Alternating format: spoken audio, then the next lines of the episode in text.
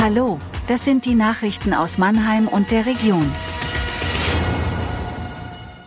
Bäume auf der Buga gefällt, Eintritt in Luisenpark wird teurer, Altglascontainer nicht geleert.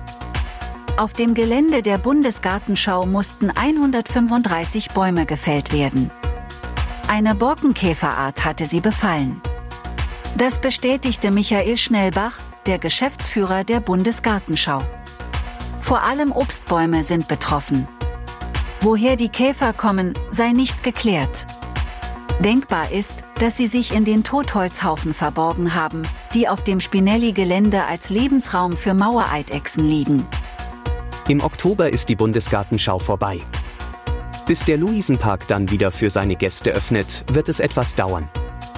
Am 31. Oktober soll der Luisenpark dann aber wieder regulär für Gäste zugänglich sein.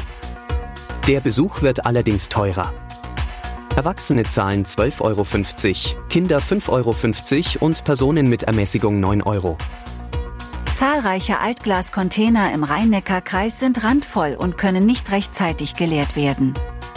Der Grund sind technische Probleme an einem Kranfahrzeug, das die Container leert. Das Problem ist bei der zuständigen Firma bekannt.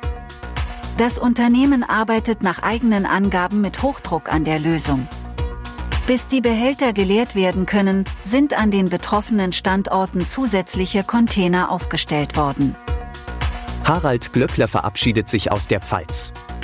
Nach der Trennung von seinem Mann verkauft der Designer seine Villa in Kirchheim. Für das Haus mit zwölf Zimmern gibt es bereits Interessenten. Glöckler lebt mittlerweile in einem Penthouse in Berlin. Das war Mannheim Kompakt. Jeden Montag bis Freitag ab 16 Uhr auf allen gängigen Podcast-Plattformen.